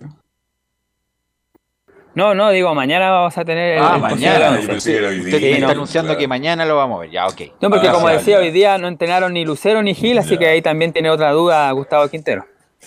Ok, gracias Nicolás. Vamos con Belén, a ver qué novedades nos trae la Católica, que me imagino se prepara para de buena manera para el partido con la U el sábado a las 18 horas, Belén. Sí, muy buenas tardes, Belus, y a todos los que nos escuchan hasta ahora. Sí, hoy día la Universidad Católica volvió a los entrenamientos porque eh, tuvo libre el fin de semana, sábado y domingo. Hoy retornaron ya de cara a lo que se viene para, para el, el clásico universitario, el partido que, está programado para el sábado, como tú bien lo decías, a las 18 horas. Pero claro, volvieron eh, a entrenar, pero no con buenas noticias porque eh, hay un caso positivo eh, por COVID-19. Eh, no, el, el club oficialmente todavía no emite un comunicado porque, em, como ya hemos estado acostumbrados, lo, lo, lo comunican en minutos antes, incluso o horas antes eh, de disputarse el duelo, en el parte médico. Eh, es decir, si es que el, el jugador eh, autoriza a que vaya su nombre, eh, vamos a, a- a- va- vamos a dar, bueno, o sea, va- el club va a dar a conocer quién es el, el jugador positivo, pero es eh, no es titular. eh, por lo que no, no sería una baja tan compleja para Cristian Paulucci para enfrentar el, el sábado a la Universidad de Chile. Ok, si quiere, si no, no quiere. Bueno. Ahora la, la pregunta para ti, Camilo Marcelo. ¿Y si pierde Paulucci? ¿Qué pasa en la Católica? Porque Yo no sé puede si- dar esto de fútbol, ¿ah? Sí, no sé si va a ir, si se va a ir de inmediato. Me da la impresión de que va- después van a esperar lo que pase en la Copa Libertadores. Ese será por lo, lo, lo que iba a pasar y, y ahí va a ser importante porque se le viene un mes eh, recargado, bueno, igual que, que Colo Colo en realidad, Mm. porque después viene Talleres de Córdoba a mitad, inmediatamente a mitad de semana. Entonces eh, viene, viene un mes cargado con, con Sporting Cristal también, Flamengo, Colo Colo por el campeonato. Así que son partidos bien importantes, pero no creo que pase algo inmediatamente terminado este partido. Ok. Claro, y justamente como eh, mencionaban que viene eh, viene recargado de, duelos el, mes de abril, tanto en Copa Libertadores como en el Campeonato Nacional. Eh, bueno, va a disputar este, este sábado el, torneo, el clásico universitario. Ya después, eh, el 6 de, de, abril, va a visitar a, a, Talleres de Córdoba en el estadio Mario Alberto Kempes a las 18 horas de Chile por la fecha 1. Y eh, ya en el, el, 12 de abril, la Universidad Católica va a recibir a Sporting Cristal en San Carlos de Apoquindo a las 18.15 horas. Y ya el 28 de abril va a cerrar las primeras tres fechas, eh, que son los partidos de ida. Eh, la Universidad Católica va a recibir en San Carlos de Apoquindo también a Flamengo a las 18 horas. Ese es el fixture de las primeras tres fechas eh, de lo que se viene para, para, los cruzados en Copa Libertadores. Y respecto a, a esto, bueno, y también al, al sorteo que, que fue el, el, viernes, el presidente Juan Tagle también tuvo palabras para, para, lo que se viene para la Universidad Católica y en la 01 menciona, me pareció un grupo muy interesante que me pareció un grupo muy atractivo, muy interesante, con equipos que son muy populares en, su, en sus países, con, con, mucha trayectoria, con mucha historia, partiendo por Flamengo, por supuesto, el equipo quizás con chama grande del mundo, jugar en Maracaná, hemos tenido buenos resultados en el pasado con ellos, pero son un Real, por supuesto, muy fuerte. Y luego Sporting Cristal, un equipo que ha tenido muchos éxitos últimamente, con también una hinchada muy numerosa, con mucha tradición en Perú, y luego enfrentar a Talleres, que es del único de los tres que entiendo nunca hemos enfrentado en torneos internacionales internacionales, hizo una, un gran torneo el año pasado, eh, así que son tres rivales importantes, con, tradi con tradición, con buenos resultados en, su, en sus ligas, y creo que es un grupo parejo. Ah, claro, Flamengo se, se, escapa un poco más, quizás en términos de, de, presupuesto, pero, pero en general creo que es un grupo parejo, atractivo, donde va a estar totalmente abierto el resultado. Vamos a pasar a escuchar de inmediato la otra declaración que, que tuvo Juan Tagle respecto a, la Copa Libertadores. Menciona al, al, rendimiento que ha tenido la Universidad Católica, que bueno, lleva cuatro fechas seguidas eh, sin ganar en el campeonato local. Y en la 02 menciona Católica recuperando el nivel. Vamos a tener todas las opciones para pasar de fase. La 0-2. Mira, creo que Católica recuperando el nivel, el nivel que tuvo a comienzo de este torneo, el nivel que tuvo el año pasado, vamos a tener todas las opciones, digamos, para poder avanzar, que es nuestro objetivo de esta primera fase, avanzar a octavos de final de Copa Libertadores. Creemos que es un, es un grupo duro, es un grupo parejo, quizás con un rival, como decía antes, con un presupuesto mucho mayor al resto, que es, Flamengo, pero con el cual en el pasado hemos tenido buenos resultados, de tal manera que eh, al ver la conformación del grupo podemos ratificar que nuestro objetivo del primer semestre es, es avanzar de fase en Copa Libertadores y para eso sin duda que tenemos que retomar el nivel, el nivel de este equipo, de este plantel, en el cual yo confío plenamente. Hemos tenido unos eh, malos resultados últimamente, tenemos la oportunidad de, reivindicarnos, de retomar nuestro juego en, un clásico universitario y luego a partir de eso, pocos días después de eso ya comienza Copa Libertadores visitando a Talleres de Córdoba, así que muy ilusionado, con, con mucha fe de que el equipo va a retomar su nivel y podrá tener una, una gran primera fase de Copa Libertadores logrando el objetivo de avanzar de fase otra declaración que, que tuvo eh, Juan Tagle, en, en, ella confirmó que el tema del estadio, porque habíamos eh, comunicado que también el club había comunicado que la última fecha que iban a disputar en San Carlos de Apoquindo iba a ser eh, la fecha ante Colo Colo, la fecha 11. Pero eh, esto se va a postergar, se va a postergar el, el cierre de, de San Carlos de Apoquindo y los trabajos también. Eh, por lo que se va a jugar todo el primer semestre en, en este estadio, en San Carlos de Apoquindo. No van a ir al Estadio Nacional todavía, ni a, a, Santa Laura, que también era la otra carta que tenían bajo la manga, eh, para, para, ir a disputar esto, estos partidos que, que, tendría de local. Así que todavía eh, San Carlos de Apoquindo va a seguir siendo la, eh, el estadio donde va ¿Hasta a cuándo? Eh, todavía no se sabe, Velus, pero eh, van a jugar todo el primer semestre en, en, en San Carlos. To eh, ya en, el... en, algún momento se dijo mayo, ya iban sí. a entregar el estadio para la remodelación. Ya estamos hablando del primer semestre ya. Eh, y la idea es justamente tener en tres años el estadio nuevo. Así que bueno, una dilación que no, no, no es buena, Camilo. No, no es buena, quizás que quizás hasta cuándo se irá a ir eh, prolongando, pero pero claro, ojalá que sea eh, lo antes posible, porque el, el, plazo era el 2020 y tanto, era el 2000, que estuviera para los panamericanos, justamente. Exacto. Sí, sí, sí. Así que, bueno, esto va a alargar. Y lo otro, lo interesante, lo de, Juan, lo de Juan Tagle, que reconozca también lo del octavo de final, que esa es la, la, la meta este, de este primer semestre, porque los años anteriores han dicho lo mismo, pero después va cambiando el discurso. Belén. En la 03 vamos a pasar a escuchar a Juan Tagle donde menciona esta primera fase se jugará en San Carlos. Sí, efectivamente, como, como tú dices, Católica siempre se ha hecho fuerte de local, eh, en nuestra casa en, en- San Carlos de Apoquindo, Eh, vamos a jugar todo el primer semestre en el estadio, tenemos la ilusión, ilusión de, de que el segundo semestre no juguemos ahí porque estemos construyendo nuestro, nuestro nuevo estadio, pero, pero sí, esta fase se va a jugar entera en San Carlos y esperamos eh, hacernos fuerte ahí, como ha sido nuestra tradición en Copa Libertadores. Tenemos rivales, como dije, todos duros, eh, rivales fuertes, pero, pero esperamos eh, conseguir los nueve puntos en casa y sacar algunos puntos también de visita para así asegurar una, una clasificación a, a la próxima ronda de Copa Libertadores, que es nuestro, nuestro gran deseo, nuestro gran objetivo de este primer semestre. Ya para ir eh, revisando lo que es eh, lo que se viene para la Universidad Católica, lo más próximo que es la Universidad de Chile, el clásico universitario en San Carlos de Apoquindo. Eh, también como en la realidad de Colo Colo, eh, la Universidad Católica tiene tres jugadores menos que están en, en selección, en la selección chilena, como es Sebastián Pérez, el arquero titular, José Pedro Fuensalida y Marcelino Núñez, por lo que em, en el viernes eh, eh, probó un esquema diferente, eh, Cristian Paulucci, para, bueno, no le ha resultado el, el típico 4-3-3, que, que ya es el, el esquema que, que, que- venía jugando desde, desde que tomó el, el equipo, eh, Cristian Paulucci, y eh, em, probó con un 1-3-4-1-2 con Nicolás Peranich en el arco, con Branco Ampuero, Nehuen Paz y Alfonso Parot en el fondo, con Raimundo Rebolledo, Juan Leiva, Felipe Gutiérrez y Cristian Cuevas. Solo en, más adelante Diego Bonanote y en delantera Gonzalo Tapia y Fernando Sampedri. Ese es el equipo que eh, probó eh, ya cerrada la, la semana de entrenamientos. Ya hoy eh, volvieron, como mencioné anteriormente, a, para ya preparar el, próximo partido, este, este, este clásico universitario. Y se espera, claro, que cambie, como ya probó en, en entrenamiento, cambie el esquema el técnico de, los cruzados para, para enfrentar a la U.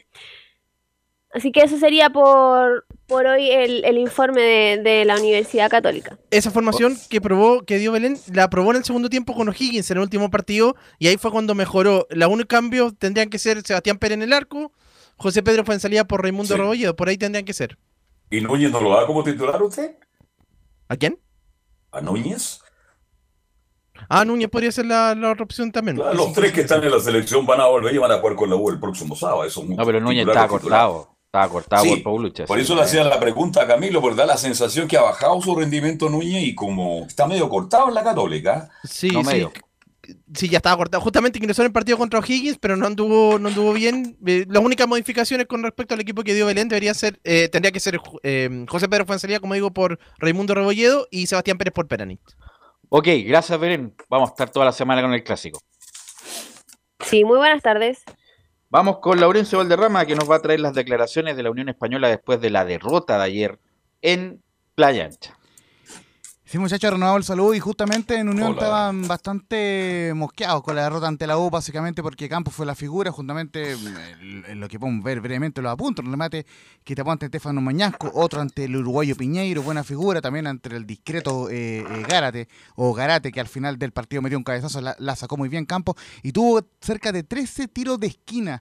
Eh, Unión Española y, casi ninguno provocó peligro en la portería de, de la U. Y además, el primer gol fue a balón parado. Así que hoy, lógicamente, mucha molestia en el hincha de la Unión Española por esta eh, derrota, donde, claro, eh, Unión tuvo merecimiento, pero finalmente el fútbol se gana con, con goles y no los pudo concretar. Así que justamente vamos con César Bravo, que dice la 0-1, nos hicieron un gol de pelota parada, pero no pudimos concretar nuestras ocasiones.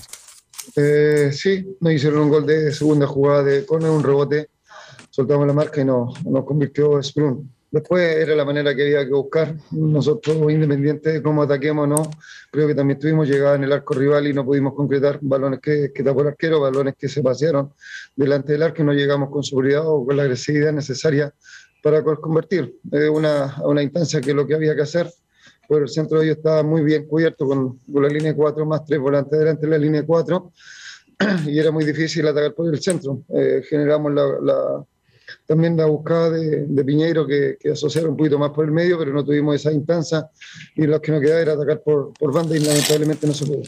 Y justamente otro factor importante de este partido fue el grosero error de Miguel Pinto en la jugada final.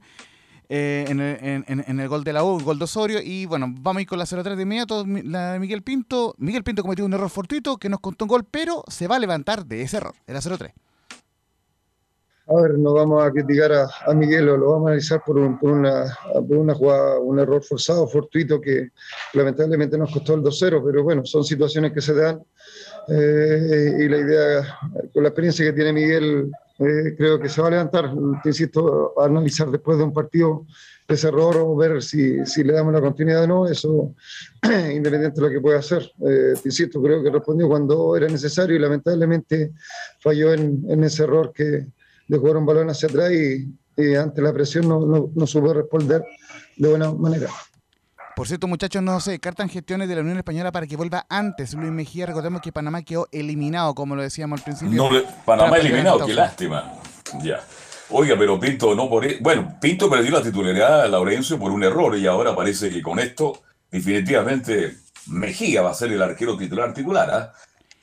Justamente, eh, y, y como, le, como le mencionaba recién, em, el partido con, con, eh, de Estados Unidos con Panamá se jugó después. Y, claro, si bien es cierto, eh, Estados Unidos goleó 5-1 eh, a Panamá, eh, donde estaba Lu- Luis Mejía al arco. Bien, lo cierto es que, claro, Luis Mejía cuando vuelva será el titular y, y van a buscar que sea el titular ante el cuadro de Lauda, en atención de que Panamá ya no tiene opciones ni siquiera de ir al repechaje en las clasificatorias. Así que ese es el tema con la Unión Española, que lamentablemente para los hinchas hispanos perdió, pero tendrá la opción de revancha el domingo en el clásico de Colonia ante el cuadro de eh, del Audax italiano. Ya el martes eh, tendremos, eh, o el miércoles, declaraciones de, de Juan José Rivera, quien fue presentado como nuevo técnico del equipo. Pero lo que les quería mencionar muy brevemente, muchachos, el, el tema de la Copa Chile, donde hubo varias sorpresas, ya la mencionaba el Nico Gatti al comienzo de esta eh, de este programa, pero lo que no fue sorpresa fue la victoria 2-0 de Fernández Vial ante Concepción, lo comentábamos en la mañana en el Portaleando con Leo Mora, cerca de 15.000 espectadores en el estadio Esterroa de Concepción, gran público entre en, en este clásico de- del equipo de segunda eh, de segunda división, como el Deporte Concepción, dirigido por Oscar del Solar y Fernández Vial, quien, quien eh, en donde está Arturo Sangüesa como capitán. Y justamente vamos a ir con una, una y una, muchachos. Eh, la, primera, bueno, eh, la declaración de Arturo Sangüesa, quien eh, hace una particular comparación, dice en la 0-1, en este clásico sentí sensaciones únicas, similares a cuando jugaba con Colo Colo ante la U. Hola, muy buenas noches. Sí, la verdad, durante todo, desde que se dijo que se jugaba con Conce, la verdad que han sido sensaciones únicas que he vuelto a sentir después de haber estado nosotros en Colo Colo cuando jugaba el clásico con la U y bueno, hoy la ciudad se hizo sentir y bueno, se sentía mucho la presión en torno a lo que era nuestra gente, que teníamos que ganar nuevamente. Y como bien dijo Gonzalo, primer partido que me toca jugar con público, yo cuando me fui de acá, eh, nosotros no jugábamos la Copa Chile porque estábamos una categoría más abajo. Y bueno, el 2020 cuando pudimos ganar los dos partidos fueron sin gente, entonces hoy era algo especial, yo lo sentí así y bueno, gracias a Dios pudimos marcar una buena diferencia, creo que más allá de los goles, creo que fuimos superiores en el juego y eso lo deja todo muy tranquilo. Por cierto, estas declaraciones fueron a la transmisión oficial donde estaba Gonzalo Fierro comentando, recordemos que Gonzalo Fierro, antiguo compañero de, eh, de Arturo Sangüesa en Colo Colo. Y eh, por cierto, Fernández Vial eh, ganó con goles de Yeribet Carrasco y de Óscar El Pollo Hernández, ex jugador de la Unión Española, así que ahí tiene algo que ver con las colonias. Y vamos a ir también con la declaración del equipo que perdió en esta ocasión, que es Oscar del Solar, el técnico de Concepción, quien dijo que el partido fue parejo, pero Vial contaba con el hándicap de jugar más partidos. El partido fue un partido parejo en gran parte del tiempo. Fernández Vial contaba con un hándicap importante que era sus seis partidos de competencia que teníamos contra ninguno nuestro. Entonces creo que eso si hubo una diferencia, quizás fue en mantener un- una intensidad de juego durante los minutos que correspondió, los 96 minutos de juego. El equipo hizo un buen partido, nos faltó mayor eh, profundidad, competimos en todo el tiempo que duró el partido y bueno, Vidal acertó en dos jugadas, un tiro de media distancia, una pelota cruzada y, se llevaron el- el triunfo que fue justo porque concretaron las opciones que tuvieron. Para cerrar, muchachos, recordemos que Fernández Oiga, ¿de cuánto que como- no dirigía Oscar del Solar? ¿Cómo? ¿De cuánto que no? Oscar del Solar, ¿de cuánto que no dirigía? No, justamente Ah, fue pues, contratado esta temporada en el cuadro de deporte. Sí, por esta, pero de cua- antes, antes de llegar, ¿dónde está? ¿Hacía clase Estaba universidad? retirado, parece, ¿no? Está Porque- retirado. ¿O estaba sí, retirado? Sí, ¿Ah? está eh, retirado. Recordemos eso que me estuvo Pato. Almendra acá, en este equipo. Ah, el Pato Almen. Ya. Y justamente, eh, bueno, eh, está, mm, eh, vuelve a este Deporte Concepción que va a, a jugar la próxima semana ante Independiente de Cauquenes en, la, en el torneo de segunda di- división. Para cerrar, muchachos, recordemos muy brevemente, los equipos que clasifican en Copa Chile a la fase 3 van a esperar rivales de primera división para, para el sorteo de la tercera ronda, que se va a jugar en el mes de junio ya, cuando hayan pasado todo el tema de las copas internacionales, muchachos. Laurencio. gracias. Sí. No, desde el 2015 que no dirigía mm, eh, Oscar del Solar, estuvo en Ecuador. dato. Y, y lo otro, lo de mm, eh, la Copa Chile, a propósito, el otro día estaban jugando Santiago Wanderers con la Higuera. Y en la Higuera estaba jugando Luis Felipe Pinilla, ese, el ex jugador de la, de la U. Tal cual. Sí, tal cual. Bueno, mañana la seguimos. Mañana viene el partido de, de Chile con Uruguay. Así que mañana la seguimos. Gracias, Emilio, por la puesta en el aire. Nos encontramos mañana en otra edición de Estadio Portal. Chao, chao.